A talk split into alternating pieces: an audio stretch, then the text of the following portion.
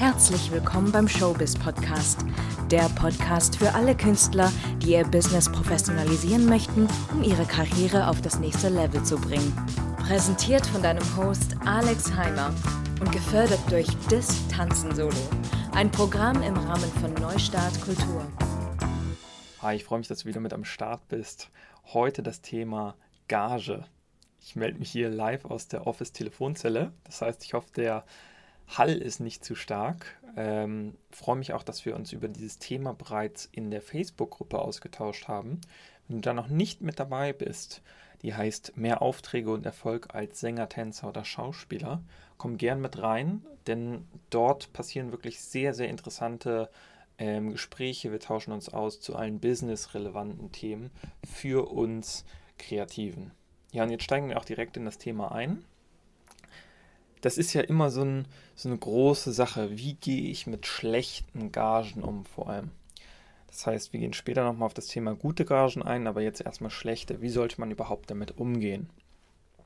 Ich persönlich finde es gar nicht schlimm, erstmal auf irgendwelche schlechter bezahlten Jobs einzugehen, weil man hat ja immer noch die Möglichkeit, sie höher zu verhandeln.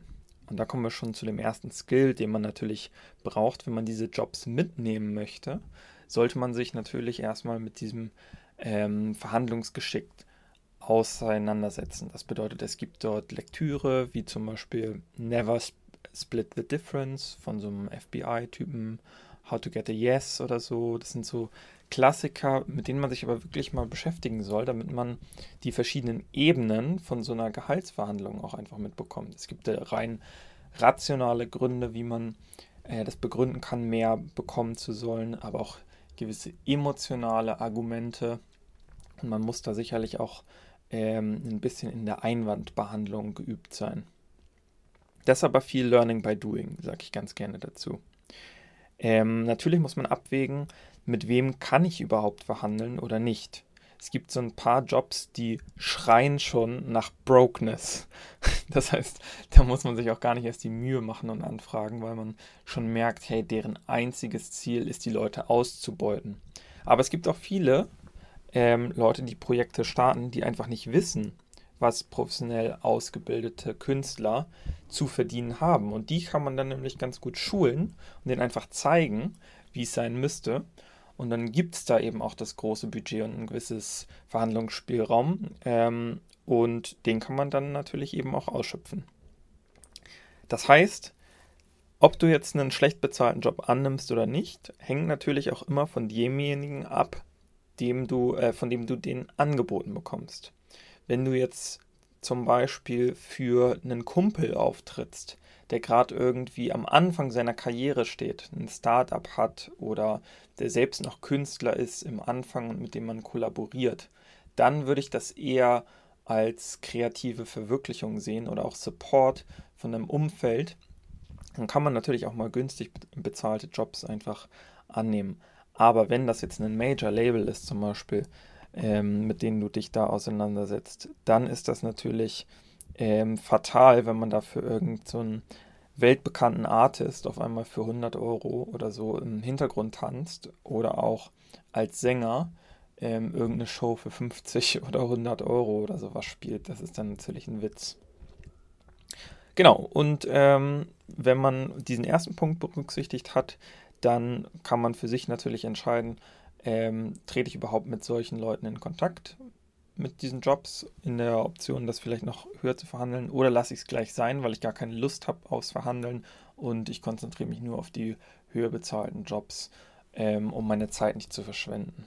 Das ist so das, was ich immer empfehle.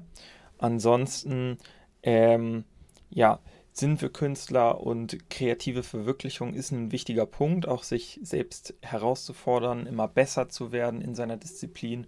Und da macht es natürlich auch mal Sinn, ähm, kostenfrei zu kollaborieren mit anderen. Ähm, aber nur wenn dann kein kommerzieller ähm, Zweck dahinter steht. Das heißt, irgendjemand, der sich dann das ganze Geld in die eigene Tasche wirtschaftet. Das soll es dann natürlich in dem Moment nicht sein. Das sind so meine Gedanken zu diesem Thema Gage. Am Anfang ist es natürlich auch so, dass du dir erstmal Referenzen aufbauen musst. Deshalb wirst du ähm, gar nicht drum herum kommen, auch mal ein bisschen schlechter bezahlte Jobs zu machen. Aber wie gesagt, sieh das immer im Verhältnis und sprich gegebenenfalls auch einfach immer noch mal mit erfahreneren Leuten, ob du das machen solltest oder nicht. Da hilft es, glaube ich, einfach, sich noch mal eine Zweitmeinung immer einzuholen. Jetzt mal zu guten Gagen. Ähm, was viele nicht in Betracht ziehen, ist, dass egal was für einen Job man, auf was für einen Job man sich bewirbt oder wie man ihn durchführt, ähm, das, was man am Ende des Tages leisten muss, ist immer das Gleiche.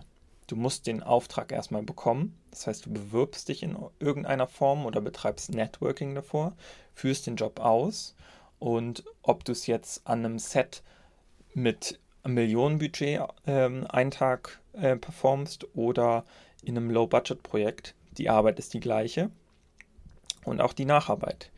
Ähm, du musst für beides ganz normal eine Rechnung stellen und musst bei beiden dann letztendlich vielleicht auch noch den, die Kontakte pflegen, um dann Folgejobs zu generieren.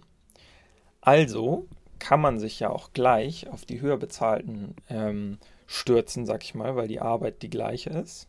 Und wenn man erstmal das gewisse Standing und das Vertrauen und die Sichtbarkeit bei der Zielgruppe genießt, dann ähm, ja, macht es natürlich viel mehr Sinn, sich auf Hochpreisiges zu konzentrieren und dann vielleicht ein paar Jobs weniger im Jahr zu machen, aber viel entspannter, viel mehr Geld zu machen. Das ist ein sehr heikles Thema, ja, generell immer über Geld zu sprechen. Ähm, und ich würde mich tatsächlich freuen, wenn wir da einfach nochmal in den Austausch gehen. Komm, wie gesagt, gerne in unsere Facebook-Gruppe, tausch dich dort mit uns aus.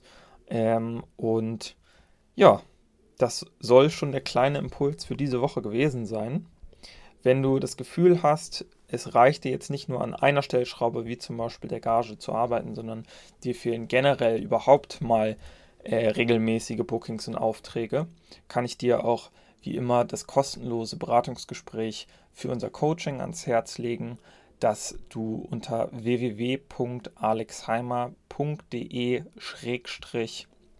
Beratung dich einfach mal auf ein kostenloses Erstgespräch bewirbst, damit wir mal deine Situation analysieren können, dich ein bisschen kennenlernen können und dann eben auch schauen können, ob das Sinn und Zweck ergibt, dich über eine längere Zeit, nämlich genau zehn Wochen, zu begleiten und systematisiert an deiner Karriere zu arbeiten, so dass du dann eben auch an deine Wunschaufträge und Jobs kommst. In diesem Sinne, bis nächste Woche, dein Alex.